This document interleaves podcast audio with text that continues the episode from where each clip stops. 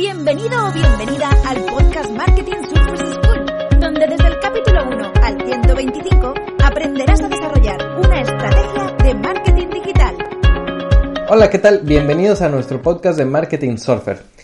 Nosotros somos Ulises y Tulia, socios de Juan Merodio y Jaime Chicheri en Marketing Surfers Valencia.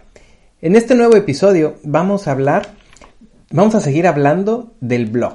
El, el episodio pasado dimos una pequeña introducción y hablamos algunas eh, funcionalidades y, y por qué tener un blog. Y vamos a seguir hablando, vamos a profundizar en algunos otros temas sobre ello. Sí, Y- vamos a hablar un poco más acerca del contenido de tu blog y cómo puedes eh, hacer un con- mejor tu contenido de manera que puedas obtener pues más leads a través del blog, ¿no? Así que bueno, para empezar, eh, algunas, algunos tips o recomendaciones eh, con qué debe cumplir el contenido de tu blog para, para que pueda tener éxito, ¿no? Y que puedas tener resultados.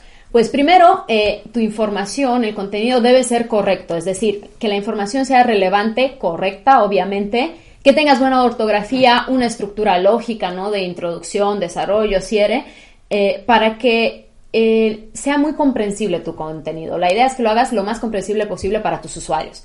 Luego, el contenido también tiene que ser relevante, que eso creo que lo hemos repetido muchas veces, pero es que es muy importante. Debe ser interesante, debe ser útil para tus, para tus usuarios. ¿Y cómo puedes saber eso? Pues, por ejemplo, si es algo que con una búsqueda en Google rápidamente pueden encontrar, pues entonces igual y tu contenido no es tan relevante para ellos, porque ya mucha gente está hablando de, de lo mismo, ¿no? Tiene que ser un contenido actual, entonces si llevas mucho tiempo eh, con tu blog, pues deberías revisar periódicamente el contenido de tus artículos pasados para irlos actualizando. Eh, debes hacer tus artículos muy fáciles de, de escanear, es decir, cuando, cuando leemos algo en internet, pues en realidad leemos entre líneas, así que pues utiliza títulos, subtítulos, listas, negritas, viñetas, todo para que en una fácil escaneada el usuario comprenda la información que, que le estás mostrando y si le interesa, pues ya se va a poner a leerlo todo con más detenidamente, ¿no?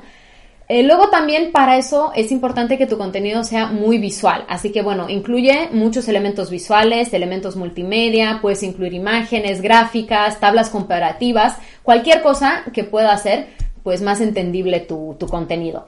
Y luego por último, algo muy obvio es que el contenido sea original, es decir, no dupliquemos contenidos, que parece pues muy obvio, pero a veces copiamos de una página a otro nuestro propio contenido y eso para Google es contenido eh, duplicado, así que cuidado con eso. Y bueno, y, y ese contenido además debe de ir alineado al modelo de negocio que tengas a tu propuesta de valor.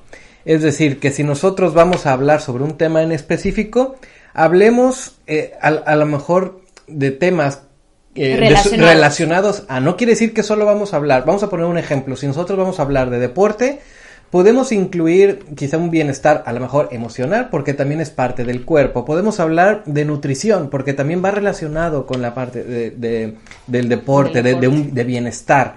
Eh, no necesariamente solo, solo hablaremos de blog, podemos hablar de, de- de cuestiones complementarias, no solo de... Sí, un de- poco más generales, digamos. Pero que vayan de la mano de nuestro negocio y que, la que estén relacionados y que al, que al final el contenido sea de valor para el usuario, para, el, para tu público.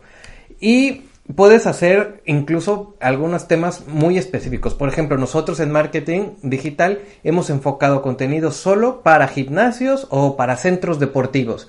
Es decir, nosotros les vamos a hablar solamente a ellos, vamos a generar contenido de valor solo para ese, para ese sector, de marketing para ese sector.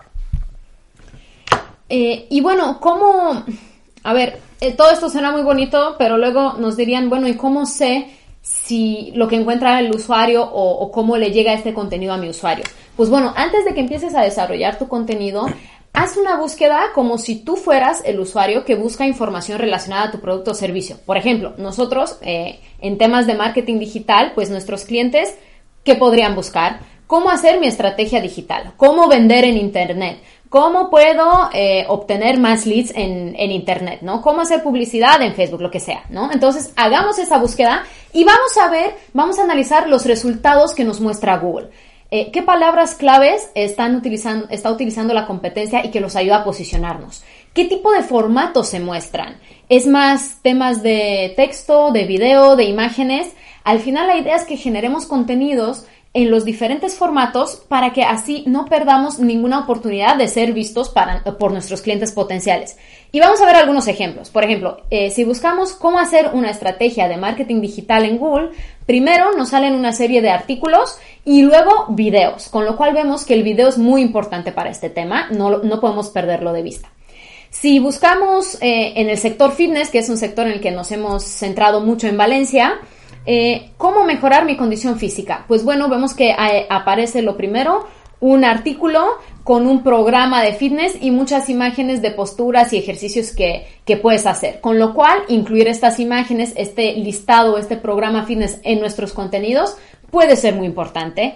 Y luego, si somos una, yo que sé, una pastelería, pues podemos hacer la búsqueda de cómo hacer brownies en casa y vemos que lo primero que nos sale son videos y recetas de el cómo hacer esto, pues hay mucho contenido en, en video, con lo cual hay que tomarlo en cuenta. Claro, porque hay, eh, el video ahora Google lo está premiando mucho, eh, es, el, es de lo que más va a estar premiando eh, para, para lograr un buen posicionamiento.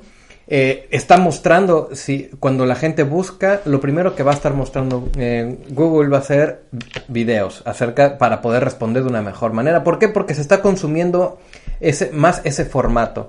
El, los usuarios estamos consumiendo mucho más formato en video que, que quizá en, texto. Igual ya no leemos tanto.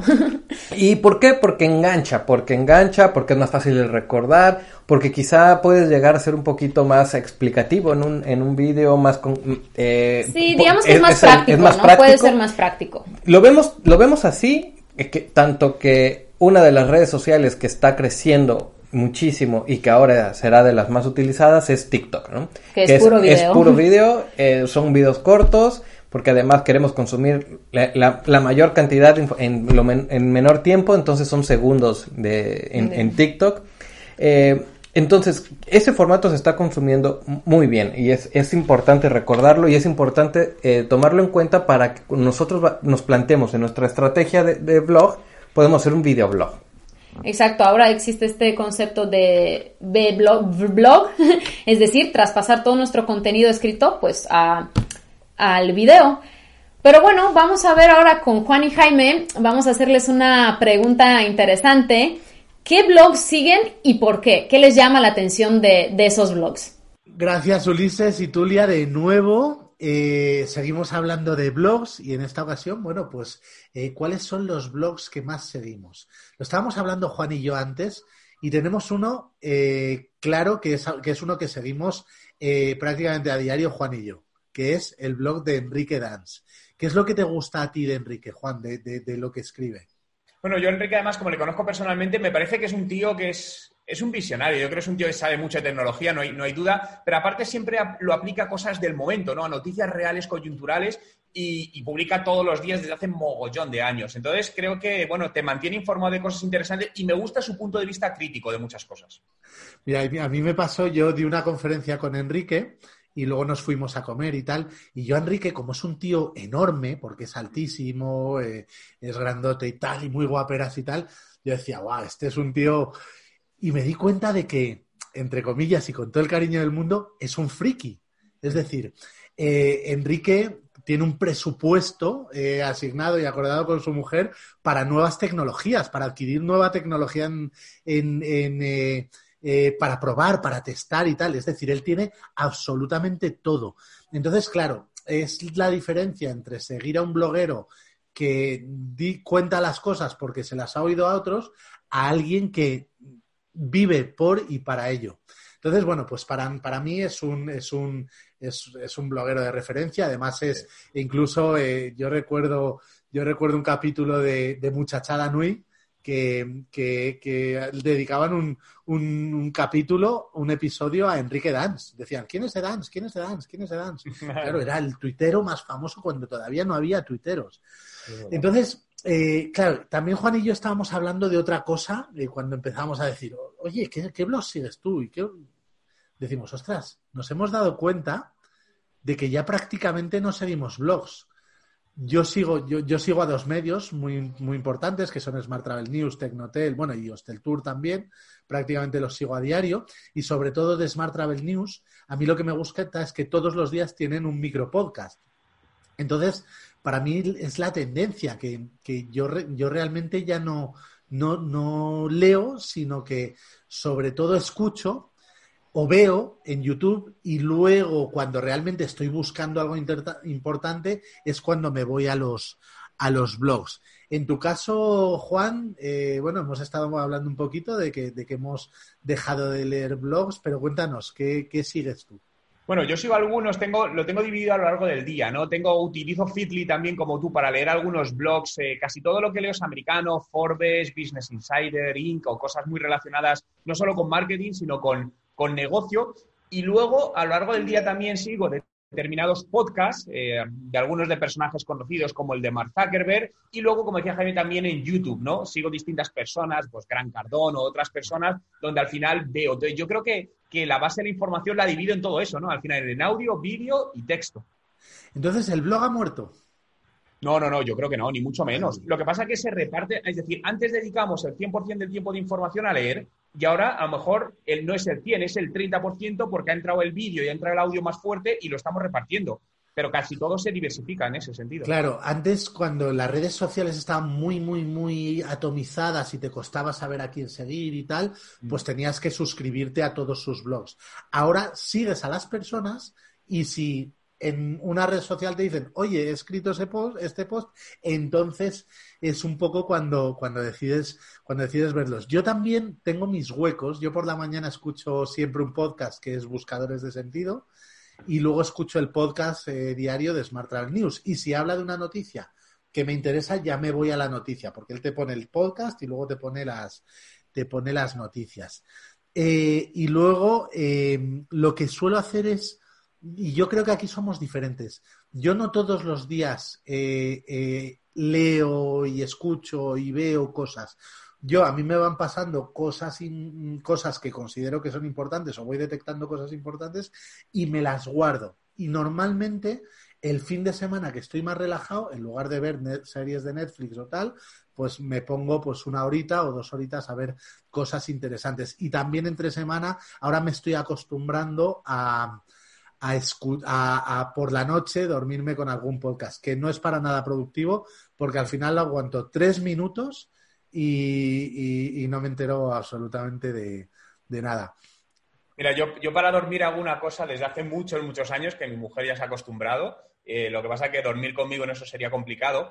Eh, yo me escucho con algo que me hace reír monólogos del Club de la Comedia, series de televisión, porque al final me duermo riéndome. Eso lo hago desde hace muchos años. Yo ayer lo intenté, me puse en, ¿cómo se llama? El, podcast que tienen Berto Romero y, ah, y, que me hace mucha gracia, pero no puedo, tío. O sea, me descojono, me descojono. Ya qué le pasa a la gente. Y, me, desvelo.